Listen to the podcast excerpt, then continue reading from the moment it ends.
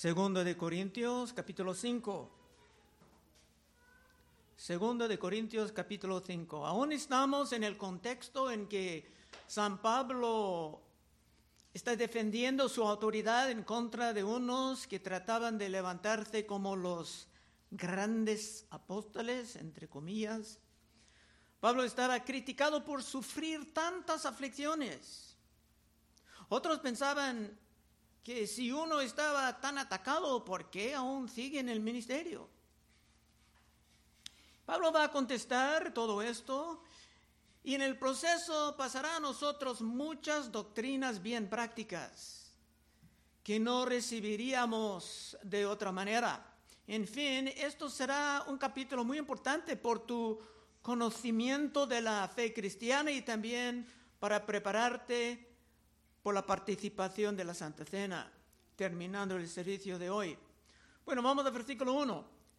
Porque sabemos que si nuestra morada terrestre, este tabernáculo se deshiciere, tenemos de Dios un edificio, una casa no hecha de manos, eterna en los cielos. Aquí Pablo habla del cuerpo y de la muerte. Habla de nuestros cuerpos como tabernáculos, o sea, como tiendas. Algo que no es permanente. Como vimos en el Testamento Antiguo, en el desierto su iglesia era una gran tienda que se movía de un lugar a otro. Más tarde se tenían el templo, que era un edificio más permanente. Otra vez, versículo 1. Porque sabemos que si nuestra morada terrestre, este tabernáculo se deshiciere, tenemos de Dios un edificio, una casa no hecha de manos, eterna en los cielos. Y dice más tarde, después de la resurrección tendremos cuerpos, pero serán muy diferentes, serán glorificados, serán como el cuerpo de Cristo después de su resurrección que pudo entrar pasando por paredes, pero por X razón pudo también comer. Es algo misterioso, pero es una realidad. Serán cuerpos sin problema alguno. Y eso es un punto importante, porque en esta vida muchos hermanos, muchas hermanas tienen aflicciones por sus cuerpos. Muchos sufren enfermedades, heridos, algunos sufren por años, hasta décadas. Pablo mismo sufría y por esto anhelaba estar libre de su cuerpo y de las aflicciones que se imponían. Pero no deseaba estar un alma sin cuerpo.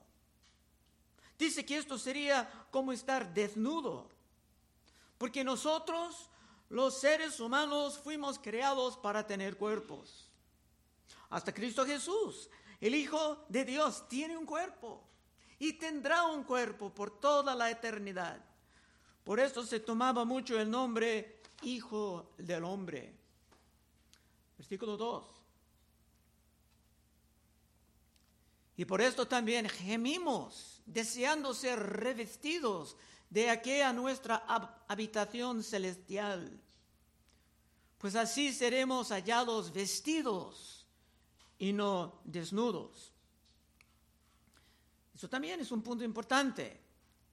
Es que los griegos y otros paganos pensaban que el cuerpo era como una prisión y su deseo era estar libres de sus cuerpos. Pero es un gran error pensar así, porque los seres humanos, como dije, somos, no somos solamente espíritus, sino que también somos seres físicos. Y era un problema para los griegos pensar en términos de una resurrección del cuerpo humano, porque casi todos deseaban deshacerse de sus cuerpos miserables para siempre. En esto la fe cristiana siempre ha sido diferente es que tendremos cuerpos siempre, pero serán cuerpos glorificados. Y los que no vienen a Cristo en fe y en arrepentimiento, también tendrán cuerpos. Serán resucitados.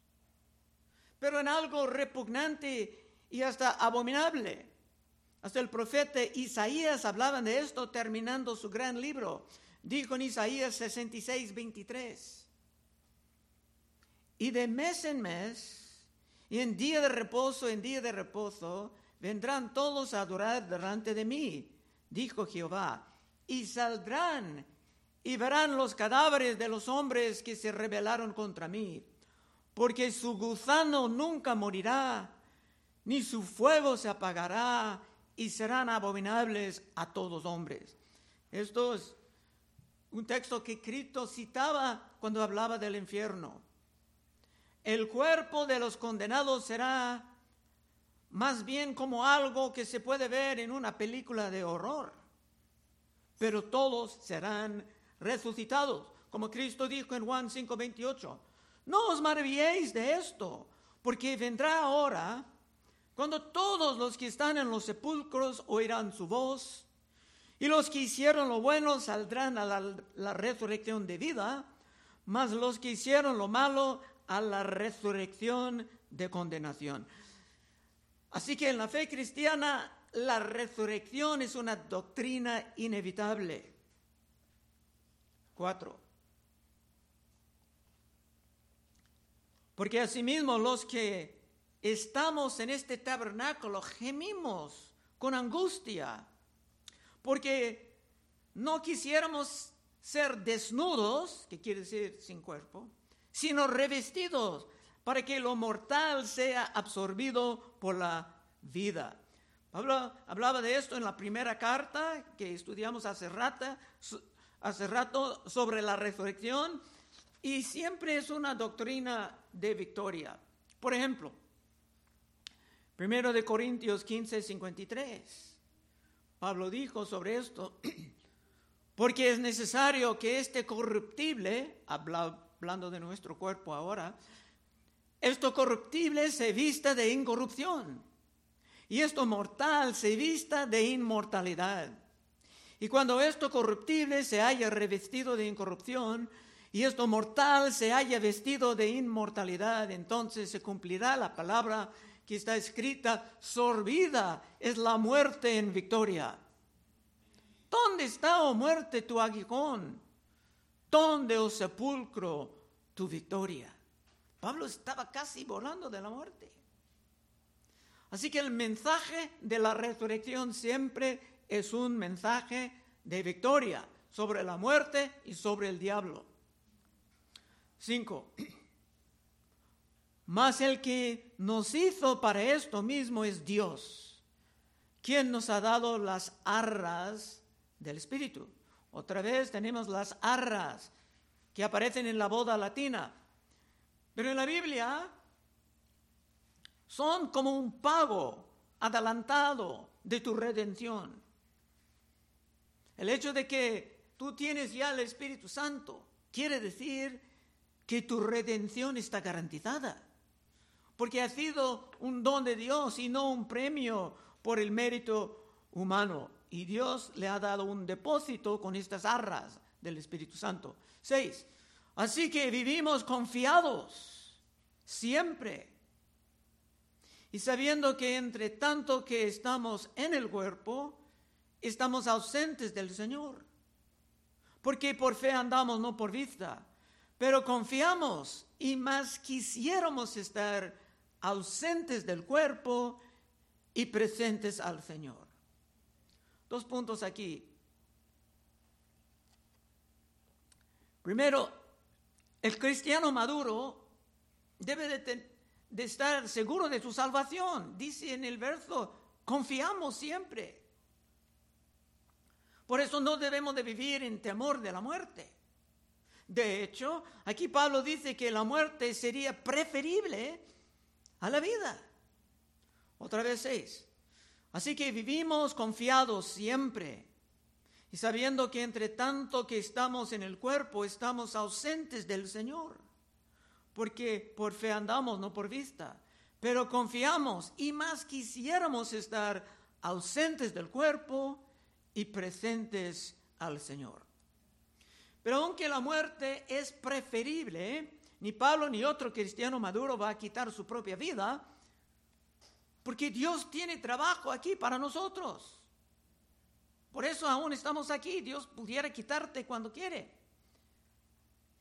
Como veremos más tarde, más tarde estamos llevando a cabo lo que se llama el ministerio de la reconciliación. Y vivimos aquí extendiendo la reconciliación. Y el otro punto aquí es que lo que pasa cuando uno se muere en Cristo. Por muchos siglos ha habido confusión sobre esto, pero este pasaje de la palabra de Dios puede quitar la confusión. En muchas tradiciones enseñan de un purgatorio, o sea, un lugar en donde tú puedes sufrir un rato y más tarde se va a la gloria.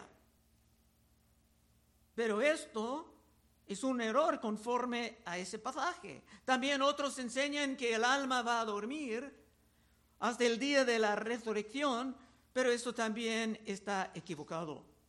Es cierto que la Biblia habla de hermanos que duermen, hablando de la muerte, como los que abusan la Santa Cena. Podemos reflexionar sobre esto porque vamos a pasar muy pronto a la Santa Cena. 1 Corintios 11, 28. Por tanto, pruébase cada uno a sí mismo y coma así del pan y bebe de la copa. Porque el que come y bebe indignamente sin discernir el cuerpo del Señor juicio come y bebe para sí. Por lo cual hay muchos enfermos y debilitados entre vosotros y muchos duermen. Cuando dicen muchos duermen, quiere decir que estaban muertos. Pero el alma no va a dormir, sino se hablan del, del cuerpo durmiendo. Porque un cuerpo muerto puede dar la apariencia de uno que está durmiendo. Y los cristianos realmente no estamos muertos, aún separando del cuerpo. Pero nosotros, una vez ausentes del cuerpo, dice en el texto, seremos presentes con el Señor. El cuerpo será por un rato durmiendo, claro, sí, pero el alma no. Y si Cristo pagaba por todos tus pecados en la cruz, no hay nada para sufrir para ti en un purgatorio. Amén. Nueve. Por tanto, procuramos también, o ausentes o presentes, serle agradables. Porque es necesario que todos nosotros comparezcamos ante el tribunal de Cristo, para que cada uno reciba según lo que haya hecho mientras estaba en el cuerpo, sea bueno o sea malo. Hablando de la muerte, es también correcto hablar del día del juicio. Cristo hablaba de un día de juicio. Es que Dios es justo. Y Dios va a juzgar la manera en que tú has usado tu vida. Una evidencia de esto es en Hebreos 6:10. Porque Dios no es injusto para olvidar vuestra obra y el trabajo de amor que habéis mostrado hacia su nombre habiendo servido a los santos y serviéndoles aún. Todo lo que haces en esta vida, hermano, cuenta. Por esto era una gran alegría ayer tener siete, siete personas saliendo para evangelizar. Tuvimos cuatro hermanas y tres hermanos, no sé por qué, pero las hermanas siempre nos ganan. Pero lo que haces para el reino de Cristo jamás será olvidado. Pero las malas obras también serán recordadas. Mateo 12, 35, Cristo hablando, dijo, el hombre bueno del buen tesoro del corazón saca buenas cosas y el hombre malo del mal tesoro saca malas cosas. Mas yo os digo, Cristo hablando, si tiene palabra roja en tu Biblia, ahí está. Mas yo os digo que toda palabra ociosa que hablan los hombres, de ella darán cuenta en el día del juicio. Porque por tus palabras serás justificado y por tus palabras serás condenado.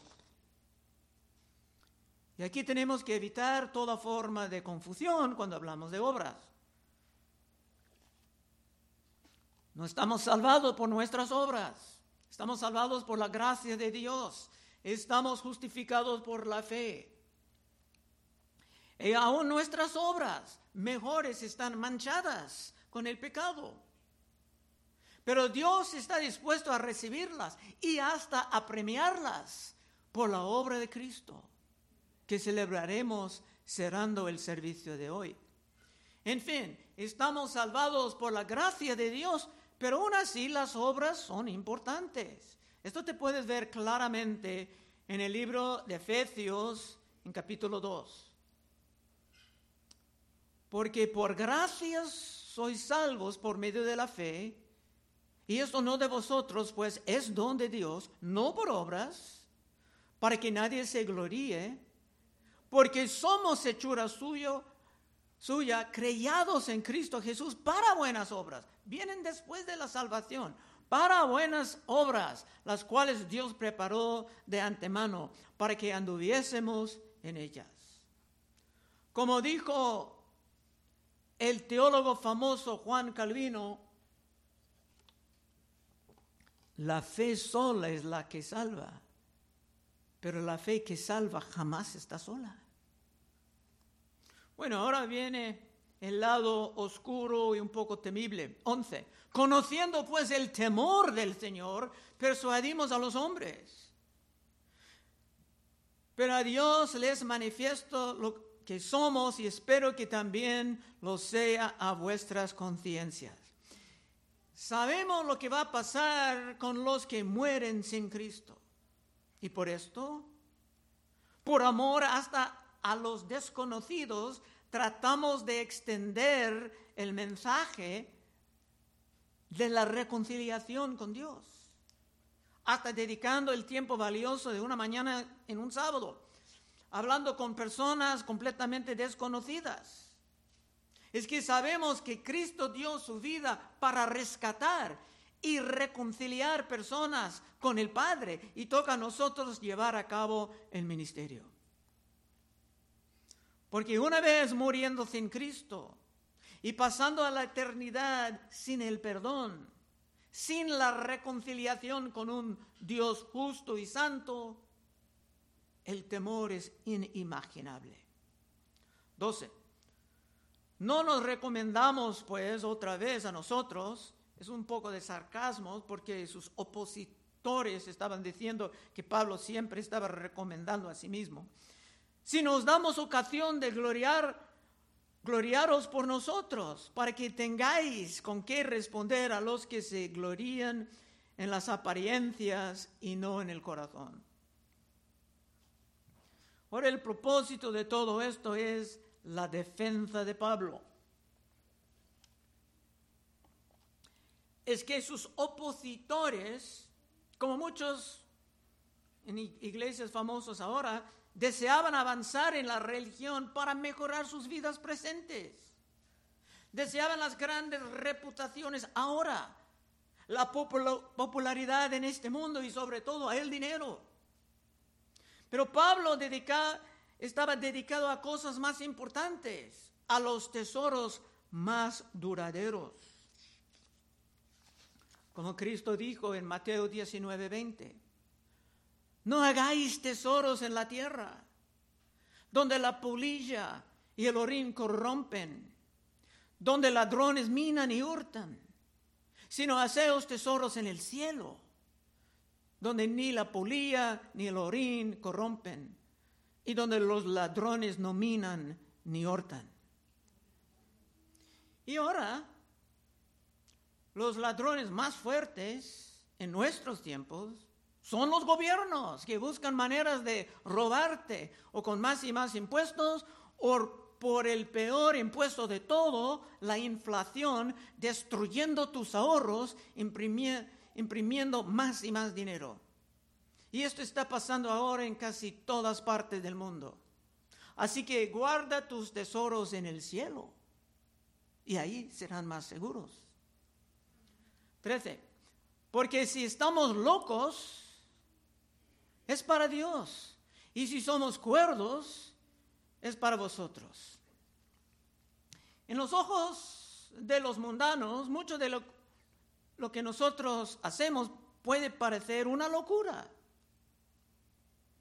Hasta levantarte y salir evangelizando, gastando parte del sábado puede ser tomado como loco para los que tienen sus espíritus muertos.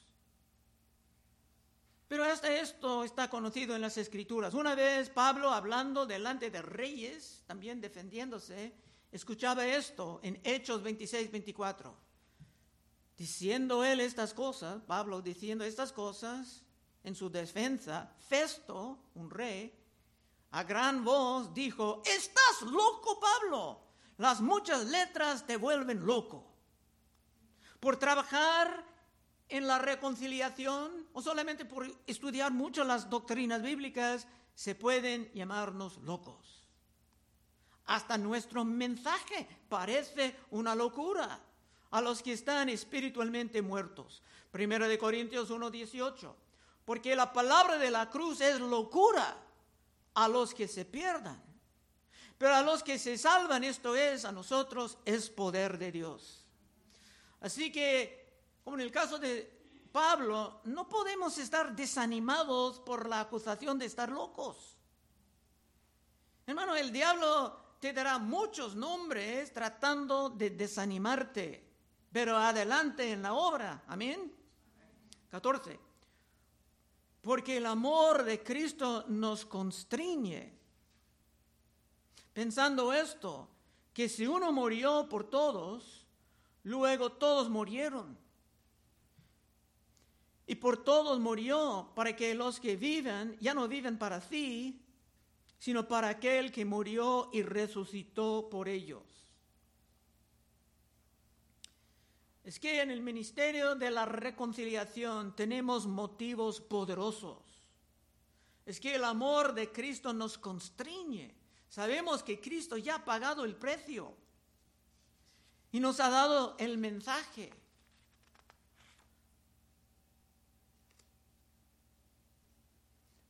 Y como no vamos a hacer, ¿cómo es posible que no vamos a simplemente no hacer nada para propagar el mensaje.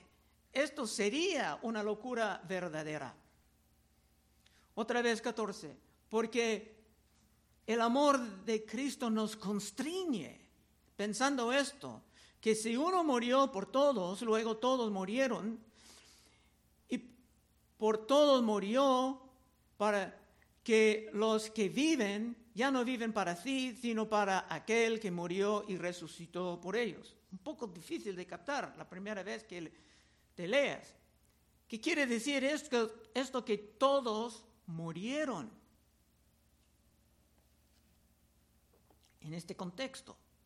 Todos que finalmente llegan a la fe en Cristo actualmente murieron con Cristo en la cruz. En la Santa Cena no solamente celebramos la muerte de Cristo, sino de tu muerte ahí con Él. La prueba, Romanos 6.1. Pues ¿qué diremos? ¿Perseveremos en el pecado para que la gracia abunde? En ninguna manera. Porque los que hemos muerto al pecado, ¿cómo viviremos aún en él? ¿O no sabemos que todos los que hemos sido bautizados en Cristo Jesús, hemos sido bautizados en su muerte? Por eso digo a los jóvenes a veces, cuando te pasas abajo en la, en la playa, estás muriendo. Porque somos sepultados juntamente con Él para muerte por el bautismo, a fin de que como Cristo resucitó de los muertos por la gloria del Padre, así también nosotros andemos en vida nueva. Y si tú aún no has sido bautizado en la muerte de Cristo, ahora es el momento de pensarlo, porque aunque hay, mucha calentura ahora, bastante.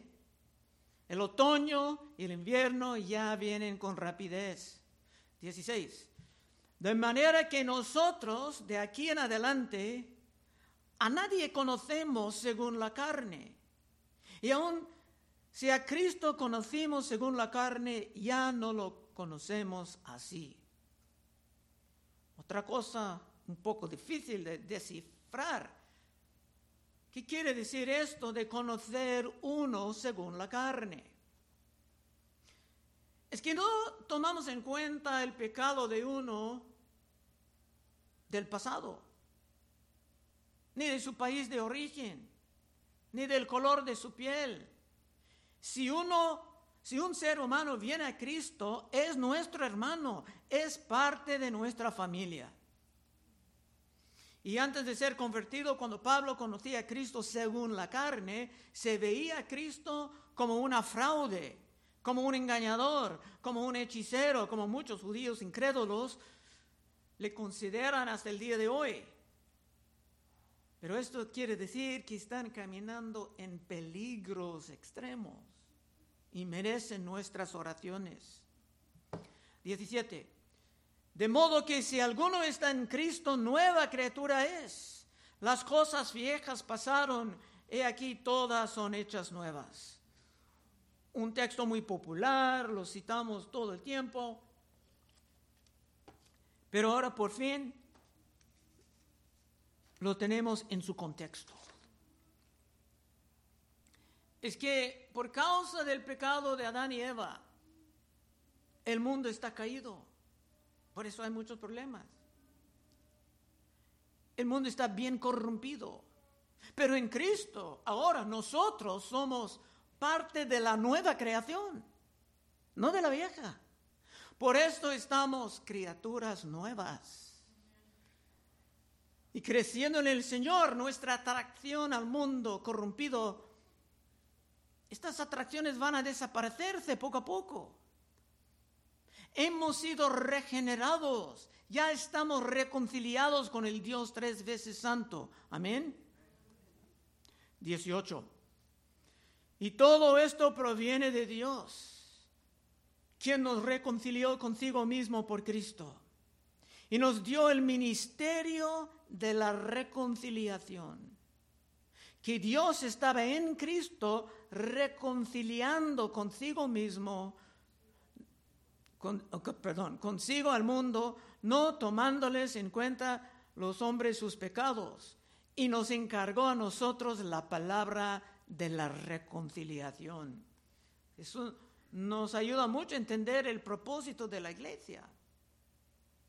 Y si la gente de afuera necesita la reconciliación, esto quiere decir que ya tienen una gran enemistad con Dios. Muchos están en guerra con Dios. Otros puede ser que se hablan de un diosito, que es una creación de su imaginación, pero con el Dios de la Biblia, el Dios verdadero, están en guerra y tienen un conflicto con él día tras día. Y toca a nosotros informarles que la reconciliación con el Dios verdadero es posible. De hecho, nuestro trabajo es como el de los embajadores.